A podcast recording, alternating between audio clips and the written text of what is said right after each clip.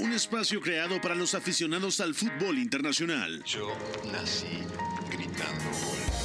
Un proyecto radiofónico informativo, analítico y reflexivo, No tengo nada de original. en el que un grupo de periodistas repasan la actualidad del fútbol en cada rincón del planeta. Todos los bebés se asoman al mundo gritando. Y como todos, quise ser jugador de fútbol. He sido el peor pata de palo que se ha visto en los campitos de mi país. Arranca Catenacho W, la casa del fútbol internacional.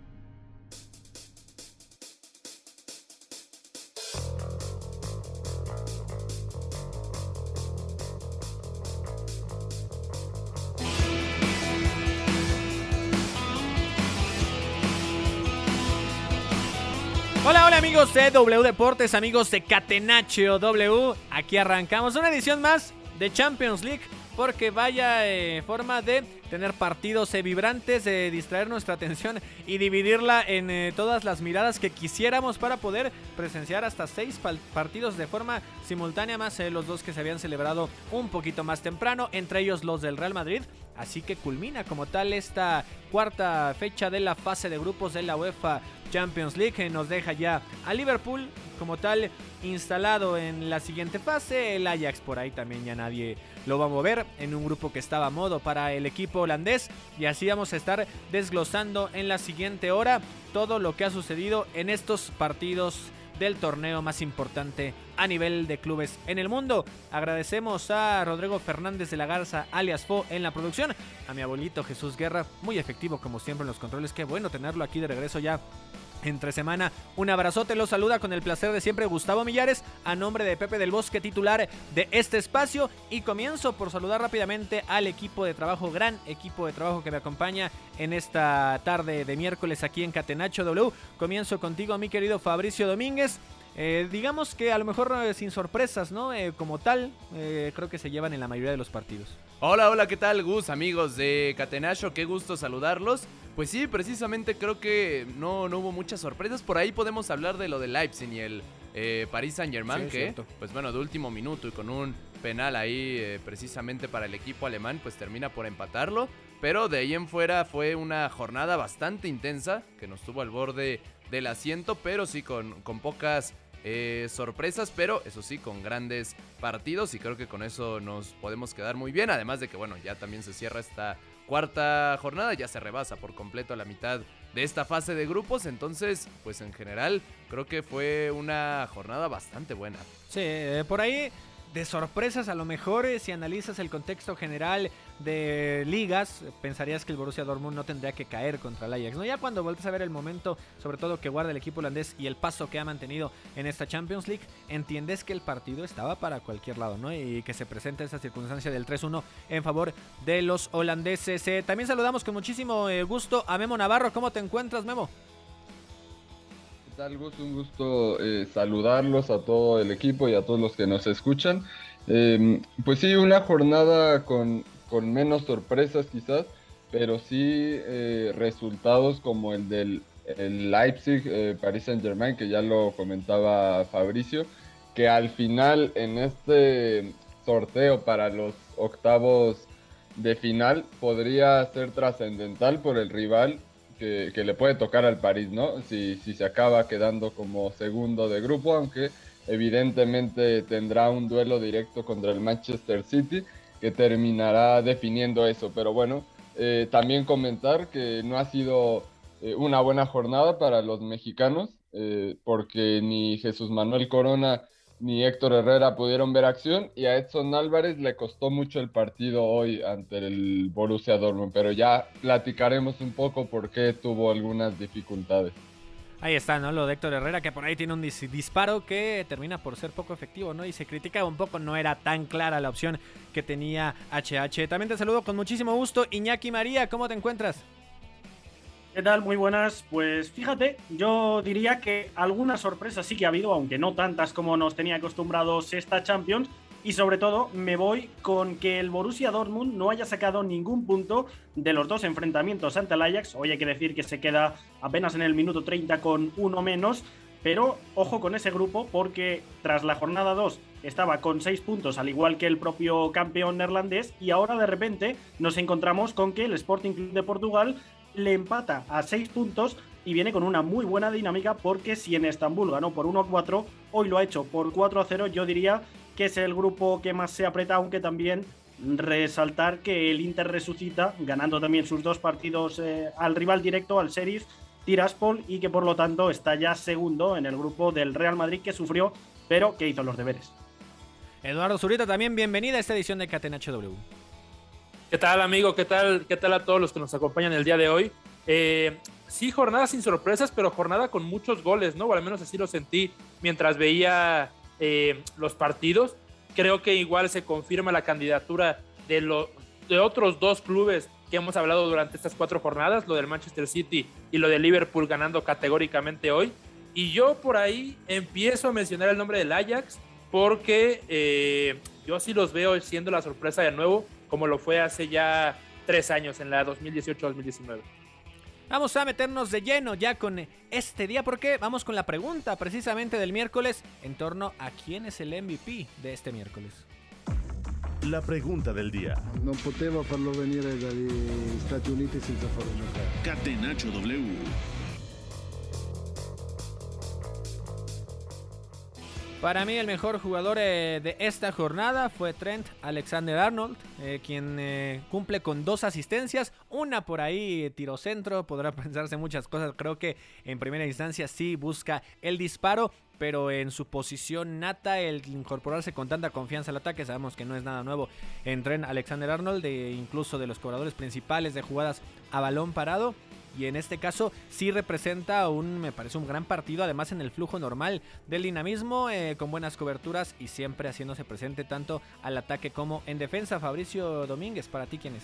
Sí, pues eh, en este caso yo la verdad estaba muy indeciso, sin embargo me voy a ir por Joao Cancelo, que se aventó un hat-trick de asistencias en el partido en el que el City le pega al equipo de Brujas y que además, pues bueno, fueron asistencias importantes en el primer y segundo gol del conjunto Citizen, sobre todo en el segundo que fue el que termina por romper el empate que estaba muy cerrado frente al conjunto de Brujas y bueno, ya al final termina por cerrar este, esta tercia de asistencias con eh, precisamente este pase de gol a Gabriel Jesús, entonces me quedo precisamente con el defensor del Manchester City, Joao Cancelo. Perfecto, Iñaki María, ¿alguna nueva premisa, un jugador diferente que te haya gustado mucho hoy? Vía de laterales. La verdad que tanto Trent Alexander Arnold como Joao Cancelo creo que son los dos grandes candidatos, aunque diré que hay dos centrocampistas que también han sido muy importantes a nivel de resultado.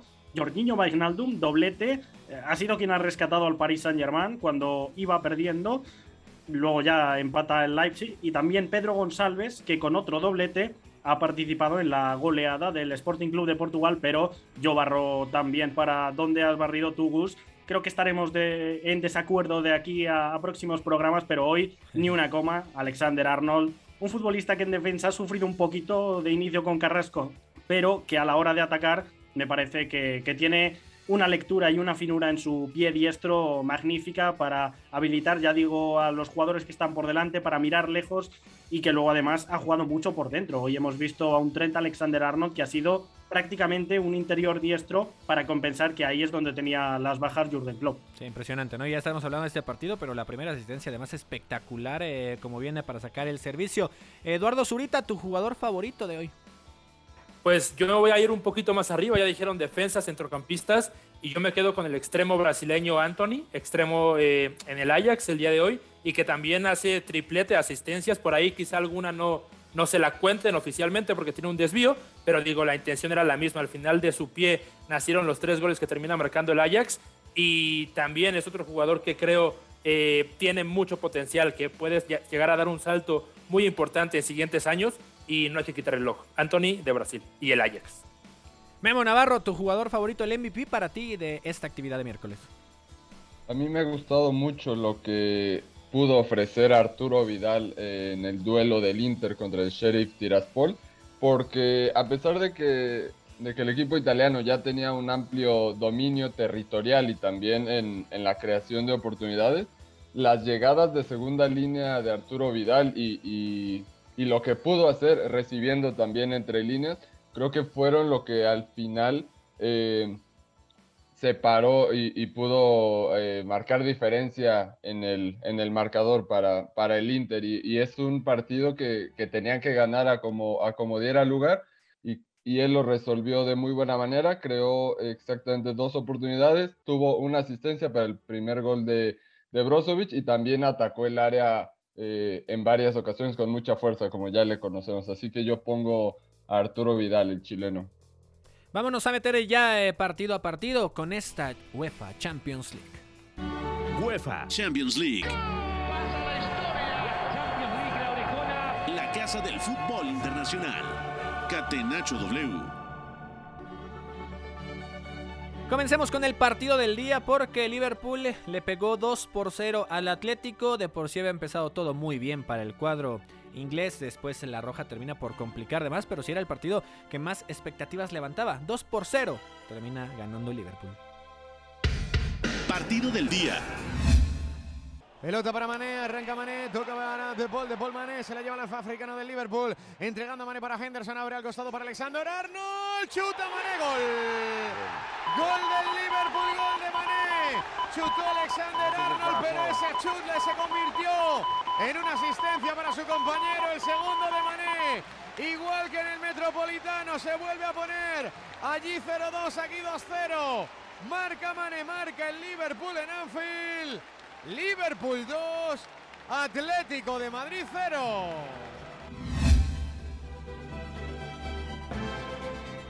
Ahí está esta victoria en suelo británico para el Liverpool 2 por 0 al Atlético de Madrid en un partido que sí representó mucha más posesión de pelota, sobre todo después de la tarjeta roja que ya comentábamos que llegó al minuto 36. Eh, También los remates eh, no se compara en nada, ¿no? 17 del cuadro de los Reds contra 6 del equipo del Cholo Simeone. El equipo de Liverpool, el local empieza con el 4-3-3 eh, tradicional. con esa fuerza que representa al ataque para el equipo de Jurgen Klopp, lo de Mohamed Salah lo de Mané y en este caso Diogo Jota que tuvo ahí la oportunidad de arrancar como una especie de falso 9. Del lado del Atlético, lo que se planteaba como un 3-4-2-1 termina complicándose. Ya decíamos, después de la anotación de Jota al minuto 13 con gran, gran asistencia de Trent Alexander Arnold, que decíamos para algunos de esta mesa el mejor de este día miércoles de Champions League, manda el centro de primera en un toque en corto que le habían dado en la banda derecha para que Jota la empuje con la testa a segundo poste y no pudiera hacer nada. no Black, el segundo de Mané eh, termina por caer al minuto 21 eh, en un eh, tiro centro como tal de tren Alexander Arnold que una vez se hace presente de tres cuartos hacia adelante y manda ese aparentemente disparo y Mané se lo encuentra para terminar venciendo una vez más a Oblak. Después llega esa tarjeta roja eh, que jugada a velocidad eh, antes de cruzar el medio campo donde Felipe termina por impactar eh, a Mané en una plancha en movimiento como tal que creo que no traía mala intención. De hecho de primera costaba incluso notar el impacto ya que se, nos apoyamos en la repetición. Veíamos que era una clara tarjeta roja en esta situación para el defensa brasileño de 32 años y de ahí todo cobró un flujo más normal. Sabíamos lo que iba a pasar con el Liverpool jugando un poquito con la presión del Atlético, además con un hombre de más.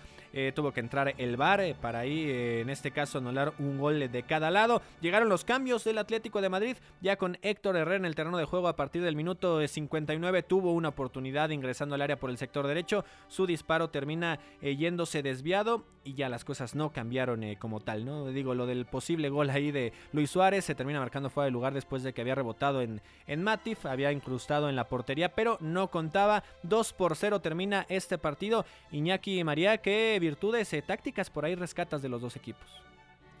Yo creo que se ha jugado en todo momento a lo que ha querido el equipo de Jürgen Klopp, eh, en base al ritmo, que, creo que ahí lo ha controlado primero un poquito más alto para dominar cuando todavía no estaba en ventaja, después, cuando ya estaba 2-0, bajarlo y impedir que sucediese lo del Metropolitano, pero es que además hemos visto actuaciones individuales muy potentes que, no hemos visto en el Atlético de Madrid porque tampoco las tiene. A nivel de plantilla tiene una muy buena eh, elección esta temporada para estar en la liga, pero a nivel Champions te encuentras con este tipo de equipos, lo comentado, de Trent Alexander Arnold. Hay que decir que Joao Félix le ha seguido muy poco, ¿eh? ha jugado muy liberado Trent Alexander Arnold y así ya sabemos que te pone en vez de centros caramelos cada vez que toca la pelota en campo rival Y luego diría que Sadio Mané también ha dejado un gran primer tiempo, un recital para mí, el mejor jugador del primer tiempo junto al lateral diestro. Luego no sé si se marcha lesionado, entra Roberto Firmino, que hoy no era de la partida. Diogo Jota, la que ha tenido también cargando área.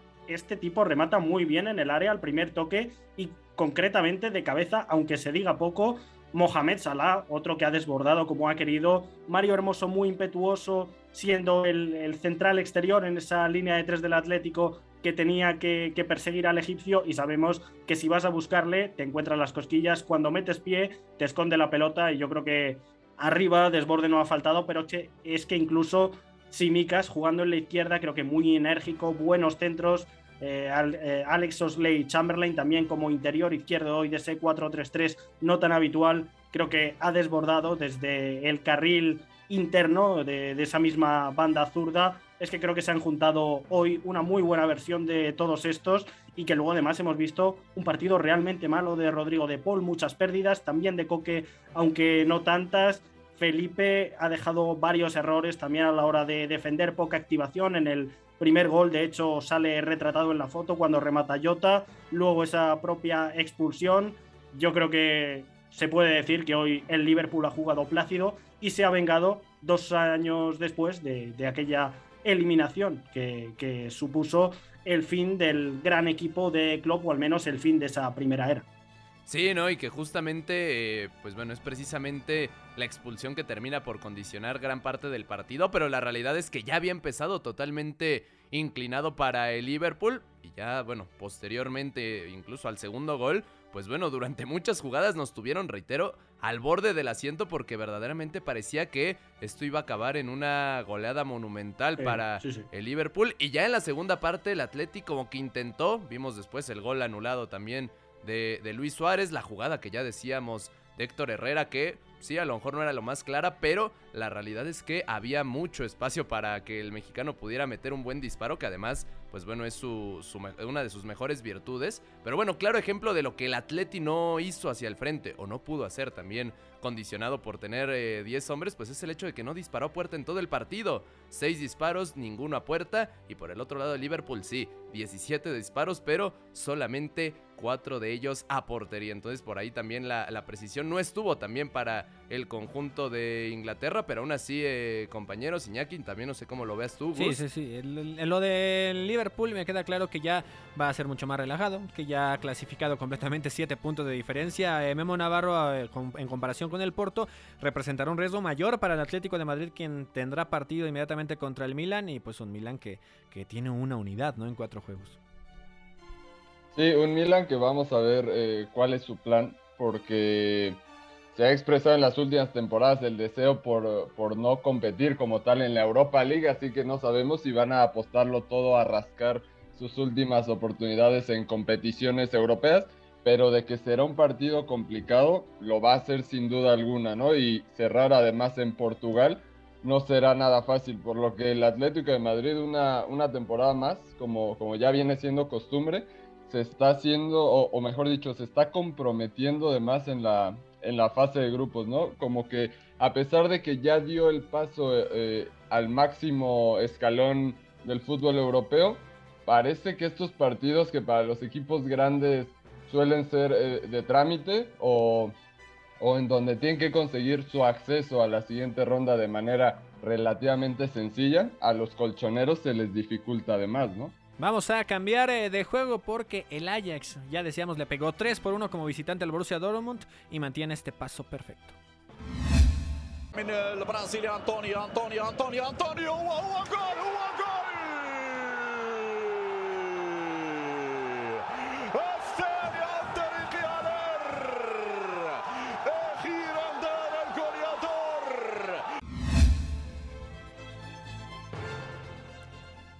Eduardo Zurita 3 por 1 pegan eh, a domicilio en territorio eh, alemán.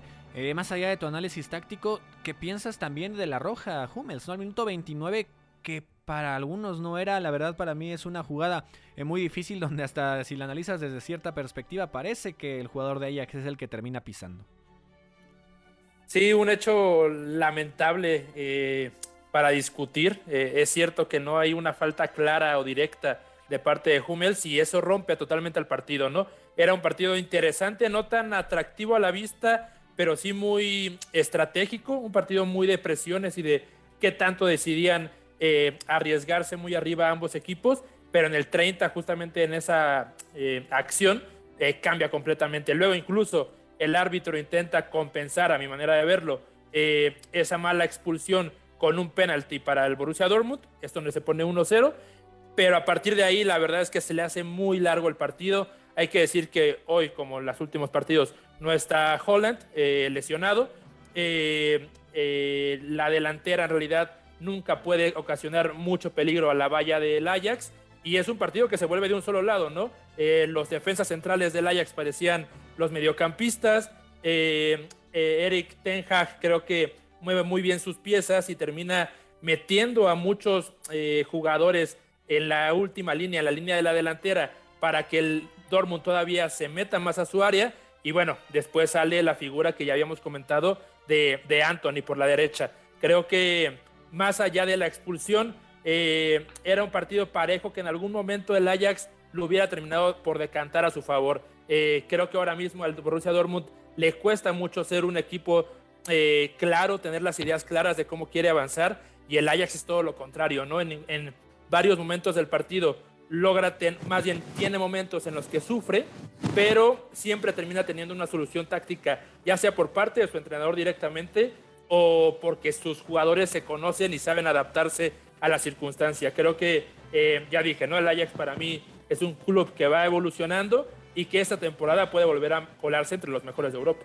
Sí, exactamente, ¿no? Y también Memo Navarro el hecho de la expulsión de Hummels provoca que tenga que salir Hazard, que se tenga que eh, de alguna forma modificar ahí toda la intención y aunque el funcionamiento ya digamos efectivo, contundente del equipo visitante termina por llegar eh, ya como tal hasta el complemento, ¿no? Es decir, a partir del minuto 70 es donde ya se ve reflejado ese hombre de más y también bien decía muy bien Eduardo Zurita, ¿no? Con lo de Anthony y las dos asistencias.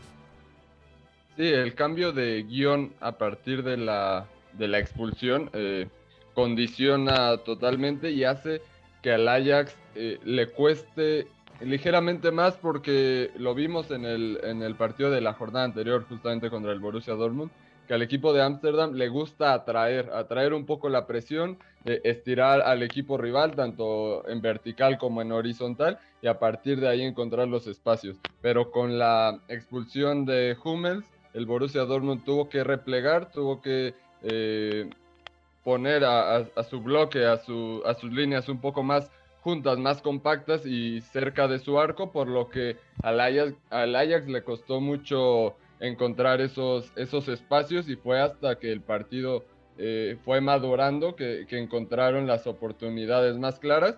Y en ese sentido eh, fue donde más lo sufrió Edson Álvarez, que sin estos espacios, sin esta posibilidad para poder eh, darle valor a, las posesiones a partir de los espacios, pues él, sabemos, no es un organizador de juego y menos cuando se está enfrentando a un equipo en repliegue, ¿no? Así que por eso mismo el mexicano eh, sufrió más por las circunstancias del partido que por algún error propio. Y, añado un dato importante, dato importante, mm, estábamos hablando en programas anteriores de grandes actuaciones de delanteros Ojo, Sebastián Aller, cuatro partidos, siete goles, tan solo uno menos que un Robert Lewandowski que se toma esta Champions como si fuera el patio del colegio, lleva ocho, el jugador del Bayern, pero aún así yo diría que ellos dos, junto a Cristiano Ronaldo, para mí, el tridente ofensivo MVP de esta Copa de Europa. Y vámonos rápidamente antes de ir a la pausa con la goleada del City, le ganó 4 por 1 al Brujas. Eduardo Zurita, ¿cómo viste el juego? Digo, un partido que podría parecer de trámite desde el inicio, que se iba a complicar eh, tantito por ahí con un autogol de Stones, pero ya en el segundo tiempo todo cobró el curso natural. Sí, un partido que ya decíamos incluso la jornada pasada que hay que eh, recordarlo, es, espejo la de esta. Eh, el City lo solventa muy bien, ¿no? el mismo Brujas le ha causado problemas al Paris Saint Germain, al mismo Leipzig, pero el City creo que bien engrasado, eh, nunca tuvo un problema real. Aquí mencionar el papel de Joe Cancelo, que ya lo habíamos dicho al principio del programa. Eh, hoy en ese clásico rol, eh, partiendo como lateral, pero siendo un mediocampista más, pero esta vez del lado izquierdo. Es simple, a mí me sorprende, me sigue sorprendiendo cómo es igual de efectivo del lado izquierdo como del lado derecho. Y a partir de su pie es que, bueno, terminan llegando las tres asistencias, pero todo el partido, el juego estuvo pasando por él, no por él y por Bernardo, Bernardo Silva por el otro lado, que ha sido un gran interior esta temporada. Eh, a partir de ellos dos, portugueses ambos, creo que se explica la victoria del City y, bueno, sigue creciendo el cuadro Citizen para ver hasta dónde puede llegar. Sí, la, la realidad es que precisamente un dominio abrumador por parte de los Citizens. Ya también platicábamos, bueno, la gran actuación por parte de Joao Cancelo, pero bueno, también resalta la cantidad de pases que lograron eh, completar, 709 de 782, y lo más importante son los pases que precisamente completaron hacia el frente, que fueron prácticamente 400. Entonces, la mitad de estos, bueno, en terreno ofensivo y... Pues bueno, eso muestra de ello es precisamente eh, la goleada abrumadora que ya prácticamente también pues pone al City con eh, un pie y medio ya en la siguiente fase que seguramente querrá seguir sumando en este caso y por supuesto eh, continuar con un gran paso y lograr pues la encomienda principal que tiene Pep Guardiola que es ganar la orejona. Ahí está, y se relaciona directamente con el PSG que vamos a estar hablando precisamente al regresar de la pausa. Corte y volvemos a Catenacho W.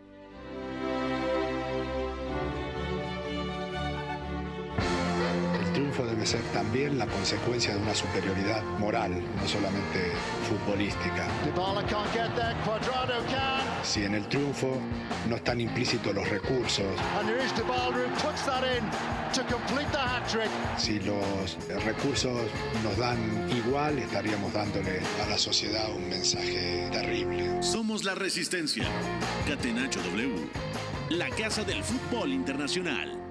De vuelta, de vuelta amigos de W Deportes de Catenacho W. Eh, seguimos hablando del fútbol internacional de la actividad de la UEFA Champions League. Eh, terminamos por hablar del partido del City que termina goleando 4 por 1 al Brujas y vamos ahora con lo que sucedió entre Leipzig y PSG que terminó 2 por 2.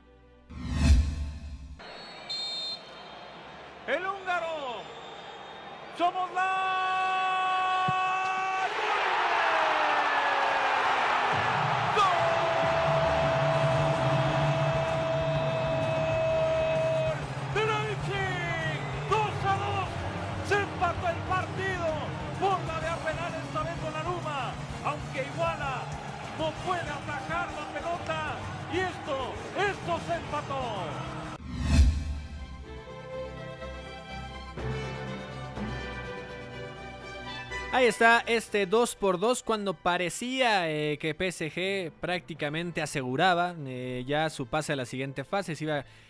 a quedar con 10 puntos de haber culminado como estaba el partido hasta instantes antes de que terminara.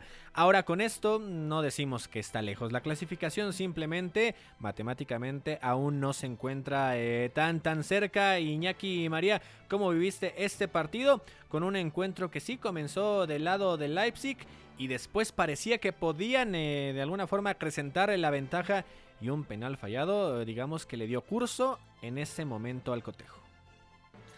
Bueno, esto lo he tenido muy de fondo, no, no he podido seguirlo al detalle, tocará hacerlo porque el Paris Saint Germain vuelve a enredarse un día más, venía ya de un partido muy complicado el viernes ante el, ante el Lille, lo acaba sacando por el talento de Neymar y sobre todo Di María y hoy lo que sorprende es que no está Leo Messi, aparentemente por problemas físicos, claro, lo dijo Mauricio Pochettino, y repite con Ángel Di María jugando arriba con bastante libertad, también Neymar en la línea de lo que vimos el fin de semana, y con Kylian Mbappé jugando como referencia, pero también una referencia bastante móvil que desciende mucho, que abarca bastantes metros. Al final, hoy no marcaron la diferencia los de arriba, pero como decíamos antes, un llegador que ha incorporado esta temporada, que ha pasado desapercibido porque el mercado de fichajes del equipo parisino puede que haya sido el mejor en toda la historia del fútbol, es ese Jorginho Wijnaldum, que más allá de marcar dos goles, me parece que es un futbolista que le puede dar mucho a nivel de repetición de esfuerzos, en presión, ya sabemos que era uno de los grandes jugadores que se sacó Club de la chistera, que, que le llevó a competir en la más pura élite, y que creo que es otro de los que, al igual que Ander Herrera en la sombra, está brillando y sacando adelante este tipo de partidos. Me llama también la atención la actuación de Marquinhos, con varias jugadas importantes en área, incluso saca una bajo palos. y decir que el Leipzig ha vuelto a perdonar bastante, que es un equipo, hoy ha tenido bastante la pelota, ojo a estos datos, 17 tiros en total, cuando el Paris Saint Germain solo ha llegado 7, pero es que no, eh, no voy solo a que se ponga por delante y que luego lo acabe empatando en el descuento, un penalti transformado por Soboslai, sino que además falla otro penalti en el 12 que hubiera supuesto el 2-0 Andrés Silva en esta oportunidad, aunque se encuentra con Gigi Donnarumma, que hoy ha sido el titular por delante de Keylor Navas y que también es otro de estos que han fichado en verano y que le sacan las castañas del fuego. Sí, Memo Navarro, eh, un partido que decíamos ya sentía en la bolsa como tal el PSG, el penal que fue clave, la gran actuación eh, de Vignaldum y también tocaba eh, ese tema importante, Iñaki, ¿no? De los disparos a puerta, donde sí a lo mejor fue contundente como tal. El PSG con más del 50% de los disparos iban con dirección a portería. Pero te pregunto un aspecto por ahí de la baja de Messi. ¿Influye esto? No, porque parece que con la pulga hay opiniones encontradas. ¿Pesa o no pesa en este PSG en específico cuando está o no está Messi? Oh, sería aventurado, por decirlo menos, decir que no pesa. Eh, que esté Messi. Su, sola presencia eh, puede hacer que el rival ajuste o no logre ajustar, ¿no? Así que yo creo que, que pesa. Sin embargo, eh, he estado llegando a la conclusión de que a este Paris Saint Germain le conviene tener eh, a uno de los cuatro en ofensiva, Neymar, Mbappé, Di María o Messi, a uno fuera, para poblar mejor el, el medio campo y para estar un poco más equilibrado o organizado cuando se pierde el balón. Así que eh, partiendo de esa premisa, yo creo que, la baja de Messi tampoco fue tan trascendental porque le permitió al equipo eh, comportarse mejor en ciertas áreas, en, cierto, en ciertas fases. Sin embargo, a mí donde me sigue dejando dudas y dudas es tanto en cómo defiende cuando, cuando eh, pierde el balón en zonas muy altas y también la contundencia de sus zagueros cuando el equipo eh, espera más atrás, salvo lo de Marquinhos, que ya mencionaba Iñaki, que fue sobresaliente, fue el más contundente de los cuatro. Ni Kimbembe, ni Nuno Méndez, ni Hakimi pudieron tener esa solvencia en el fondo y tampoco para sacar el balón jugado. Tuvieron varias pérdidas, incluidas eh, la del primer gol, la del 1-0, eh, por lo que parece un equipo que, que, aunque no es nada sencillo, le hace falta trabajo para unir a, estas grandes piezas. Sí, correcto, y que pues bueno, al final de cuentas, eh, precisamente, aunque hablábamos de Messi, cuánto es que pesa o no, pues bueno, el refuerzo para esta temporada del París que termina por salvar el partido es precisamente Abdum que hace este doblete y que bueno, al final de cuentas es lo que, bueno, salvando entre comillas, ¿no? Porque evidentemente para un plantel como lo es el eh, parisino, pues exige la victoria, pero si no hubiera estado Abdum pues evidentemente la historia hubiera sido muy distinta. También vemos, pues bueno, esta diferencia de los disparos en donde incluso el Leipzig tuvo más llegadas de cara al arco de Donnarumma que no pudo concretar. Claro, también un poco condicionada porque en los últimos minutos del partido del Paris Saint Germain ya simplemente se dedicó a guardar el resultado, algo que me parece, bueno, totalmente, eh, pues si lo podemos ver de esta forma, mediocre, porque al final de cuentas lo que decíamos, con una plantilla así, debe de ir a buscar el, resultado, pero bueno, se le termina por ir de las manos a, los eh, parisinos y pues de esta forma consuman un empate en la Champions League. Y vamos a comentar. breve para, breve para cerrar, simplemente decir que Danilo Pereira es otro de los que eh, de puntillas, eh, pasando de puntillas, se está sentando en el equipo, sea 4-3-3 con él como medio centro o con tres centrales, que le ha funcionado recientemente también, lo mete entre, entre Marquinhos y Kimpembe. Creo que es otro de los que últimamente está ganándose el puesto. Y eh, Christopher Nkunku, que me parece está en el mejor momento de su carrera, vuelve a marcar y tiene ya cuatro goles en cuatro partidos de Champions en un Leipzig, que lo primero le ha tocado un grupo que es un marrón y lo segundo que está compitiendo bastante mal tanto en Bundesliga como, como en Champions y está apareciendo precisamente el canterano del Paris Saint Germain para liderarlo. Sí, le ha pasado mal Leipzig, ¿no? Y ahora por lo menos plantó cara y sumó este puntito que parece de la honra dentro de la Champions League para el Leipzig. Vamos a, a platicar ahora del primer partido del grupo D. No hemos comentado todavía ninguno de los dos. Uno que involucraba toda la pelea ahí en la parte media por estar eh, peleando entre segundo y tercer lugar. Inter de Milán le pegó 3 por 1 a domicilio al Sheriff.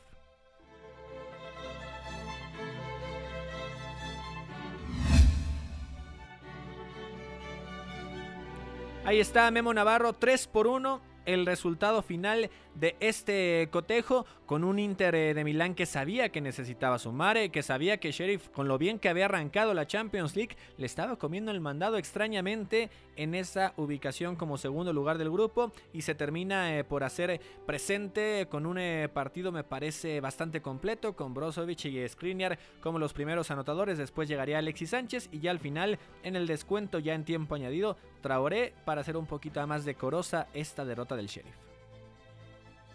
Sí, de acuerdo, era un partido importantísimo para el Inter, también considerando el calendario que se le viene, porque este fin de semana tienen el derby, el derby de la Madonina, regresando de la fecha FIFA enfrentan al Napoli y recordar que cierran en el Santiago Bernabéu, así que era ganar o ganar y por lo menos en los primeros 45 minutos eh, empujaron al bloque del Sheriff Tiraspol que aguardaba en un 4-2-3-1, 4-4-2 como lo hemos visto en los partidos anteriores y que ahí el, el, Inter pudo, pudo imponer condiciones y subir mucho su línea defensiva con Bastoni, eh, De Brick y Skriniar para poder condicionar eh, todo lo que sucedía ahí y robarlo lo más alto posible para, para poder asfixiar al rival. Sin embargo, los espacios nunca se abrieron hasta en la segunda parte, que yo creo que algo que le estaba faltando al, equipo de,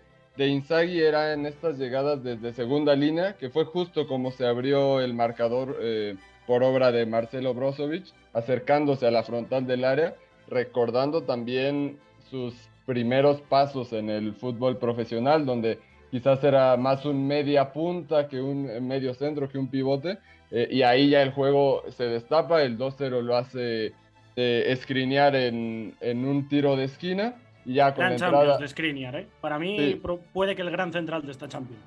Sí, y que por ahí hay varios equipos grandes en, en Europa, concretamente en Inglaterra, como, como suele ser habitual ya en los, en los últimos años, que le están poniendo el ojo. Por ahí el Tottenham podría recurrir a él ya con Antonio Conte. Claro, eh, Y, y, entró Alexis Sánchez a, liquidarlo para poner el 3 por 0. También importante que el chileno retome algunas sensaciones para darle más argumentos en ofensiva a este Inter que por momentos creo que le hace falta justo esto, ¿no? Esta, eh, esta chispa en espacios más reducidos eh, para poder abrir estos, estos bloques muy metidos atrás. Y además Iñaki ya con eh, esta forma de superar al sheriff y el paso que puede traer Inter ya luce complicado, ¿no? Que alguien le quite ya ese segundo puesto. O eso diría la lógica.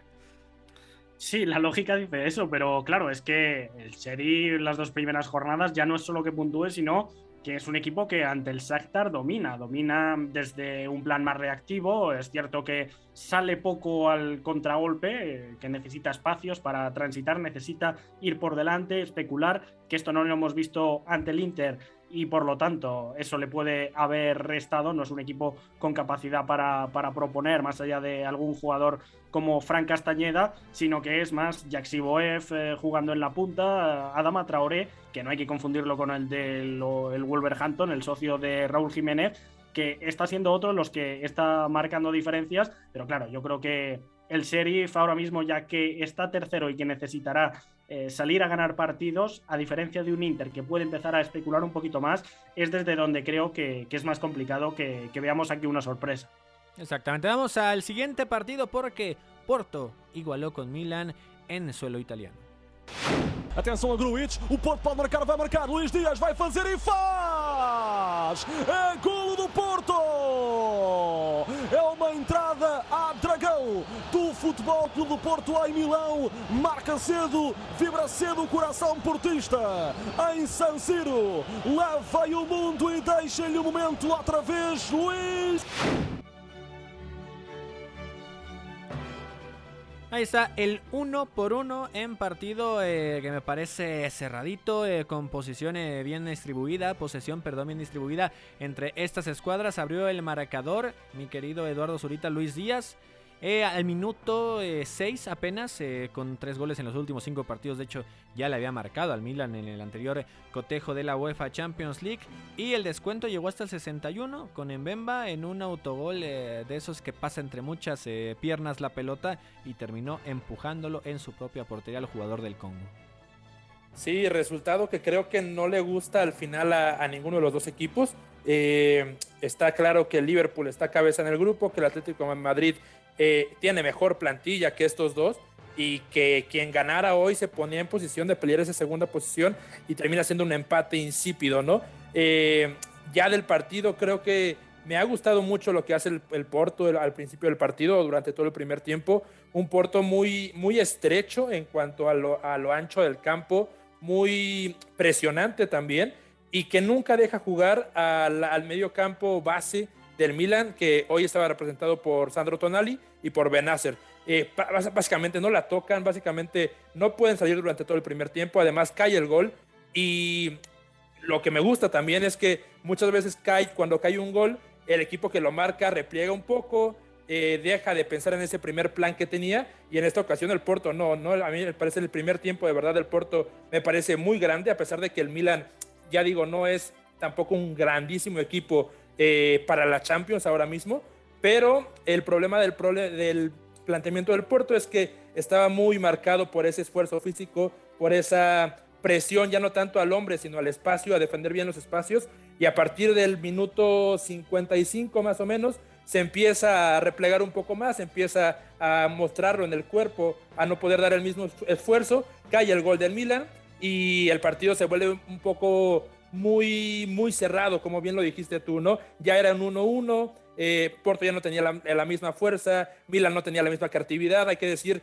como ya lo dijo Memo, que el fin de semana hay derby en la ciudad, entonces hoy de hecho el Milan sale sin Slatan, sale sin, sin Kessie, los mete en el segundo tiempo, pero ya tarde. Eh, creo que el Milan básicamente estaba dando por bueno eh, dar la temporada por perdida en Europa, eh, se encuentra con el gol e intenta sacar algo, pero la verdad es que no le dio mucho, ¿no? Eh, al final ya digo, no le sirve de mucho el resultado a ninguno de los dos y creo que el Atlético se sigue salvando por ese autogol que termina metiendo el Porto en el 1 a 1.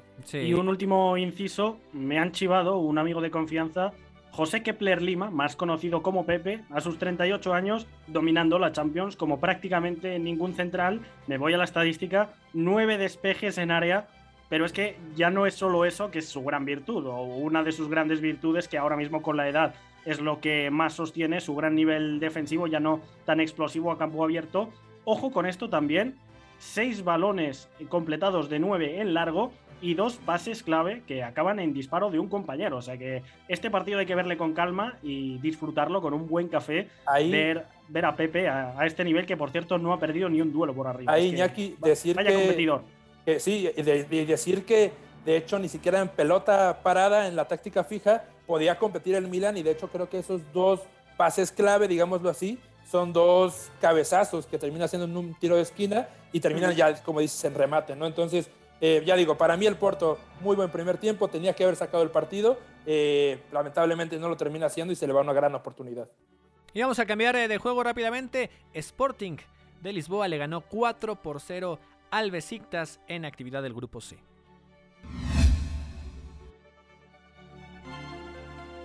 Es una realidad, y Iñaki María, que al Besiktas le ha costado mucho esta Champions. Digo, se esperaba como tal, dentro incluso de un grupo que a lo mejor no representaba eh, algo cercano a los de la muerte, pero a Besiktas aún así le ha pesado el Ajax, que ha tenido un funcionamiento espectacular, le ha pesado también por ahí el Dortmund, y ahora el Sporting no fue la excepción con este 4 por 0 donde se presenta el eh, doblete de Pedro González, ¿no? Tal cual que fue el que marcó el primero y el segundo tanto, después Paulinho y Sarabia. Eh, parece que fue un partido fácil para este equipo Luz.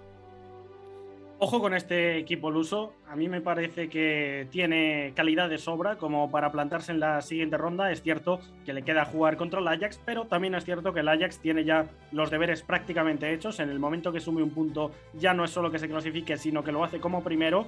Y yo creo que puede rascar algo ju- frente al equipo de Ten Hag. En cualquier caso, eh, va a ser precioso. El duelo directo, yo creo que uno de los grandes alicientes es ese Sporting Club de Portugal, Borussia Dortmund, que nos queda y diría que, que es un equipo a tener en cuenta, que tiene problemas atrás, que tiene centrales que son muy de anticipar y que si no ganan la primera acción, ahí tanto Coates como Zuhai Fedal, eh, luego no son capaces de rehacerse, que pueden sufrir ante un Borussia Dortmund que arriba tiene velocidad, tiene calidad para, para desarbolar este tipo de, de, defensas más zonales, pero que luego arriba también tiene jugadores muy enchufados, con Sarabia marcando un gol, con Paulinho marcando otro gol, un 9 que, es bastante corpulento, pero que fuera del área se mueve mucho, muy bien y habilita a los compañeros, e incluso Pedro González, Pote, también se le conoce con este mote, eh, que me parece una de las grandes promesas del fútbol portugués, que por lesión no había terminado de entrar esta temporada y que ahora en esa doble media punta del 3-4-2-1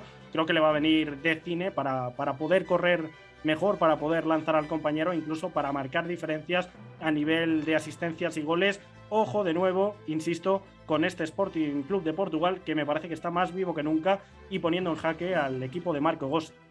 Sí, exactamente. también Gus, eh, en, en, la figura de Pedro González, a pesar de que son jugadores muy eh, diferentes o con algunos aspectos eh, que, que, no guardan tanta similitud, pero en términos de producción es muy similar a Bruno Fernández. Es un jugador que siempre la te compra, amenaza sí. con el disparo, siempre te puede sacar una asistencia, tiene mucho gol. Entonces, otra vez el, el Sporting de Lisboa eh, sacando jugadores de este estilo, ¿no? De este estirpe con mucha pegada.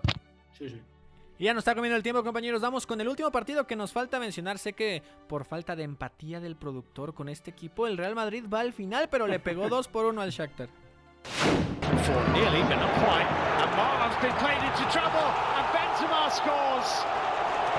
It's a gift of a goal, really. Karim Benzema is the man who scores Real Madrid's one. Está el 2 por 1 del Real Madrid contra el Shakhtar en partido muy parejo. O sea, después de lo que se notó en la pasada eh, jornada de Champions League en ese enfrentamiento entre estas mismas escuadras, Shakhtar se había visto muy mal en casa, ¿no? Digo, dentro de la propuesta que tenía se le fue complicando hasta que ya no pudo hacer frente. Ahora, con el Real Madrid como local, un partido parejo donde se le complicó de más. Entiendo las genialidades que pueden llegar a aparecer o los errores individuales que también hicieron acto de presencia con Marlon que se equivoca y regala la primera anotación que Vinicius aprovecha para cederle el pase a Benzema y simplemente la empujar al minuto 14. Después lo de Fernando termina por marcar el empate al 39 con una volada de derecha, una asistencia con el pecho como tal eh, de Patrick. Se complicaba demasiado y parecía que estaba para cualquiera ya en el complemento. Vuelve a aparecer una jugada excepcional eh, como tal donde dos paredes se ingresando al área por el centro como tal en la media luna. Benzema, eh, apoyado perfectamente por Vinicius, por Casemiro, termina por poner las cifras definitivas 2 por 1. Pero insisto, o sea, Shakhtar tuvo opciones, intentó con todo eh, meterle un poquito de presión al Madrid. Mi querido Memo Navarro se presenta este 2 por 1 que sí como tal parecía que dentro del 4-3-3 eh, clásico eh, como tal del Real Madrid parecía que por momentos hacía falta un volante porque Shakhtar le estaba comiendo el medio campo en demasía con lo que hacía Patrick, lo que hacía eh, por ahí Maicon y incluso Estefaninco. Sí, también es una realidad que el Real Madrid de Ancelotti otra vez volvió a retroceder metros, a especular más, a esperar. Y creo que no fue el mejor partido para hacerlo, aunque le venía resultando bastante bien en las últimas semanas. Yo creo que no es el, futuro de este, de este Real Madrid, aunque el partido tendré que verlo un poco más a detalle. Yo creo que sí se está pareciendo eh, al final un poco más en intenciones al Madrid de, de de la primera época y no sé si los intérpretes o, o, el estado de forma de los intérpretes, la edad de Tony Cross, de Luka Modric, de Casemiro y los elementos al frente sean los ideales para ejecutar este plan. Y estamos ya llegando al final de esta transmisión. Me despido de ustedes, compañeros. Y rápidamente, Fabricio Domínguez, eh, tu partido, para ti, ¿cuál es el, el, sería el más atractivo de las fases que están por venir o el grupo que podría ser el de la muerte? Sí, pues en este caso, pues se están apretando, ¿no? Totalmente. Los grupos, digo, ya hay algunos en los que se terminó por decantar absolutamente, pero pues un partido que a mí me agradó precisamente eh, fue el del Atlético de Madrid frente a, Liverpool. Me pareció un buen partido para eh, esta jornada. Digo, tuvo muchas emociones, reitero, si bien el Liverpool totalmente superior, pues bueno, al final de cuentas en este caso, eh, creo que fue, fue totalmente un, partido que, reitero, nos, nos trajo muchas emociones, Gus. Sí, y en Europa League, Iñaki María, nos damos, ¿cuál es eh, tu partido predilecto de los que se van a presentar en la actividad de jueves? Yo me voy con dos equipos celeste. Uno se tendrá que cambiar de camiseta, obviamente. Olympique Marsella-Lazio, que en la jornada 3 dejaron un partido un tanto cerrado, sin muchas ocasiones, sí con matices tácticos. Los dos, sobre todo el equipo de San Paoli, tiene mucho de esto. Así que para mí, el gran partido de mañana. Dos equipos vistosos. Perfecto, Memo Navarro, nos vamos. ¿Cuál partido de Europa League te apetece? Pues yo me voy a quedar en Inglaterra, como ya es nueva costumbre, con el Leicester Spartak de Moscú. Los de Brendan Rodgers están recuperando algunas sensaciones, sobre todo de medio campo para adelante, con James Madison en la media punta, así que, que vamos a ver eh, qué tanta continuidad eh, podemos observar con ellos. Eduardo Zurita, ¿cuál partido te gusta? Yo voy a ir a Alemania. Creo que hay un Bayer Leverkusen contra Real Betis que, que puede ser muy interesante. Y, y el Real Betis de verdad ha sido de los cuadros que más gusto me han dado eh, mirar sus partidos esta temporada. Gracias Gus y gracias a los que escucharon. Fuerte abrazo a todos. eh, a nombre de Pepe del Bosque, titular de este espacio, Rodrigo Fernández de la Garza fue en la producción, Jesús Guerra en los controles. Se despide de ustedes Gustavo Millares. Hasta la próxima. Hay una relación entre la práctica del cuerpo que se expresa en las manos y el cerebro, pero el fútbol ha suprimido esto. De modo que se trata fascinantemente de un ejercicio que nos devuelve en el tiempo a lo que fuimos en el origen, pero también una vez que nos aficionamos a este juego, nos regresa a la infancia, al niño que fuimos. Gracias por sintonizar Catenacho W. Entonces el fútbol es en ese sentido una maquinaria para regresar en el tiempo en un doble sentido. Por W Deportes, la frecuencia del fútbol internacional.